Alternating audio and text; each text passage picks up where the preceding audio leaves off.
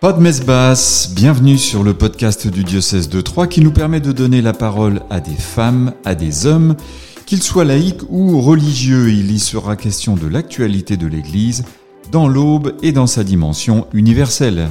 Au micro, Aline Baudin et Jean-François Laville du service communication. Dominique Roy, bonjour. Bonjour.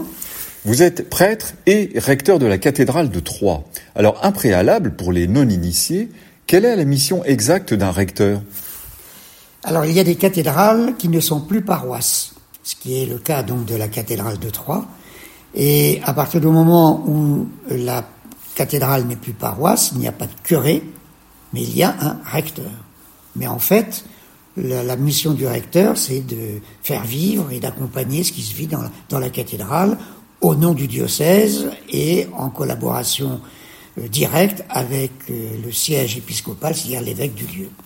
Alors quelques mots sur cette cathédrale Saint-Pierre et Saint-Paul à Troyes. C'est de loin le site le plus visité du département de l'Aube? Ah oui, tout à fait. Oui, oui, tout à fait. Euh, en temps normal, c'est 250 euh, 000 entrées euh, dans l'année. Ce sont des, gens qui viennent d'un peu partout, bien sûr, et qui viennent aussi y chercher, y chercher la paix, le silence, peut-être de plus en plus d'ailleurs, peut-être un peu à donner un sens à leur vie, mais c'est beaucoup de gens qui sont dans, dans ce que j'appellerais la périphérie de l'Église, c'est-à-dire des gens qui qui ne sont pas forcément des, des, pratiquants réguliers, mais qui viennent y, qui viennent y chercher un, un sens. Oui, j'allais vous poser la question, comment expliquez-vous cette, cette recrudescence, en tout cas cette augmentation, puisque je crois que d'année en année, mm-hmm. ça augmente un petit peu. Euh, ils viennent chercher quoi? Ils viennent chercher une structure architecturale, ils viennent chercher des œuvres d'art, des vitraux, des statuaires, ou ils viennent chercher une maison, euh, comme vous aimez le dire, habitée? Ben, Je crois qu'il y a un peu de tout ça. C'est-à-dire qu'on est quand même dans une période qui, sur le plan euh, humain, est difficile. Et euh, il y a aussi un certain nombre de personnes qui euh, euh, sont plus ou moins à l'aise avec euh, les propositions que peuvent faire nos sociétés d'aujourd'hui. Je pense en particulier aux jeunes. Il y, a, de plus en plus de jeunes qui rentrent dans la cathédrale. Et sans doute aussi parce que le, monde qui leur est proposé peut les interroger, peut les inquiéter même par rapport à leur avenir, etc. Et on sent bien qu'ils viennent y chercher un peu de paix, un peu de silence et aussi, je crois, un peu, un peu de beauté. Alors justement, vous parlez de beauté. Quelles sont les richesses de cette cathédrale? D'abord, elle est, euh, elle est très authentique parce qu'à la fin du XVIe siècle, il n'y avait plus d'argent euh, à Troyes, donc elle n'a pas été achevée. Et euh, la cathédrale a échappé, si je puis me permettre d'envoyer ce mot-là, a échappé euh, à la période baroque, la période rococo, etc. Elle est très authentique. Donc, elle est très, très épurée. La deuxième chose, elle possède 1500 mètres carrés de vitraux, c'est assez exceptionnel. Ensuite, nous y avons introduit depuis quelque temps un certain nombre d'œuvres d'art contemporaines pérennes. Ça veut dire aussi que les gens euh, se constatent et que euh, l'art continue à, l'habiter et, éventuellement à leur proposer un, regard euh, un peu nouveau sur la dimension spirituelle qu'ils recherchent. D'accord. Alors cette cathédrale accueille des confirmations, des ordinations. Elle est également rythmée par les grands moments de l'année liturgique, l'Avent, Noël, Carême, Pâques. Pour vous, en tant que recteur, est-ce que ce sont des temps, j'allais dire, ordinaires ou au contraire assez exceptionnels? Ils sont à la fois ordinaires et exceptionnels. Euh, je dirais toute célébration est exceptionnelle. Même lorsque, en semaine, nous nous retrouvons 4-5 euh, pour dire la messe, euh, c'est exceptionnel. Euh, je pense que, évidemment, les grandes fêtes liturgiques sont des occasions pour un, certain nombre de personnes d'entrer dans la cathédrale dans une démarche liturgique, même si ils n'en ont pas la, trop l'habitude. Par exemple, on peut dire que au rameau, il y a beaucoup de gens qui viennent parce que parce que c'est la tradition, parce que ils veulent ramener un rameau.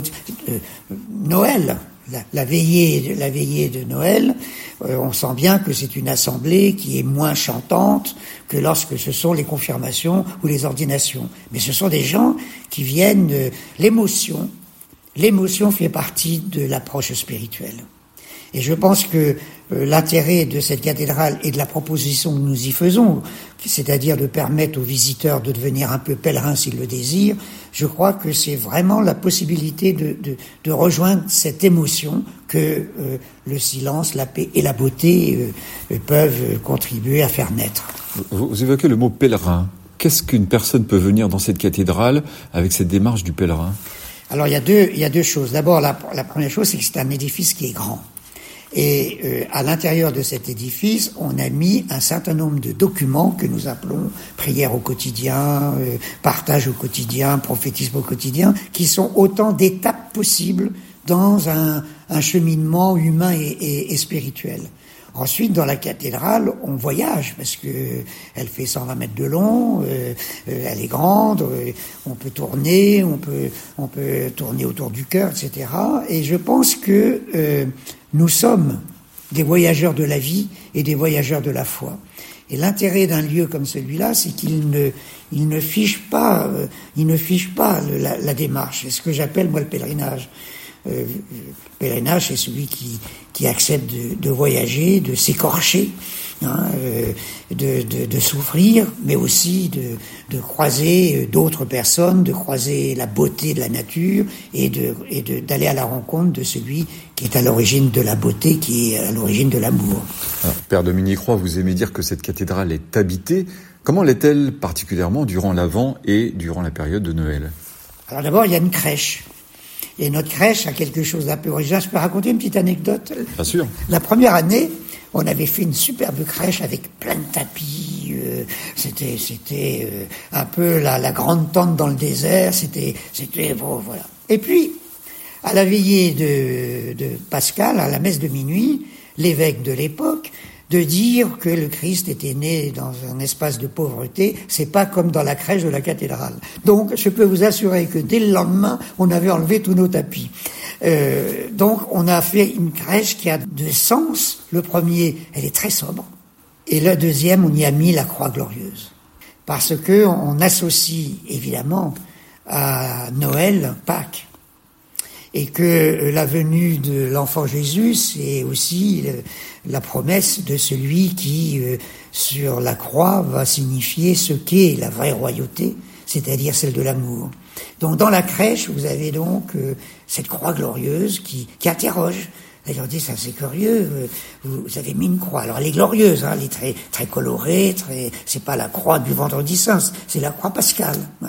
Mais le souci, c'est bien de, de, de, montrer que, c'est un tout et que la liturgie propose des étapes, mais que ces étapes-là sont, sont réunies. Alors cette cathédrale accueille la messe de minuit, célébrée par l'évêque de Troyes, monseigneur Alexandre Joly. Est-ce que pour vous, ça reste un moment incontournable? Ce qui est incontournable sont deux choses. D'abord, euh, de, proposer aux gens qui le désirent de participer à cette messe, parce que c'est pour beaucoup d'entre eux, euh, c'est une tradition. Euh, parfois, c'est la seule messe à laquelle ils, participent, etc. Et, c'est la raison pour laquelle nous tenons à ce qu'elle soit à minuit.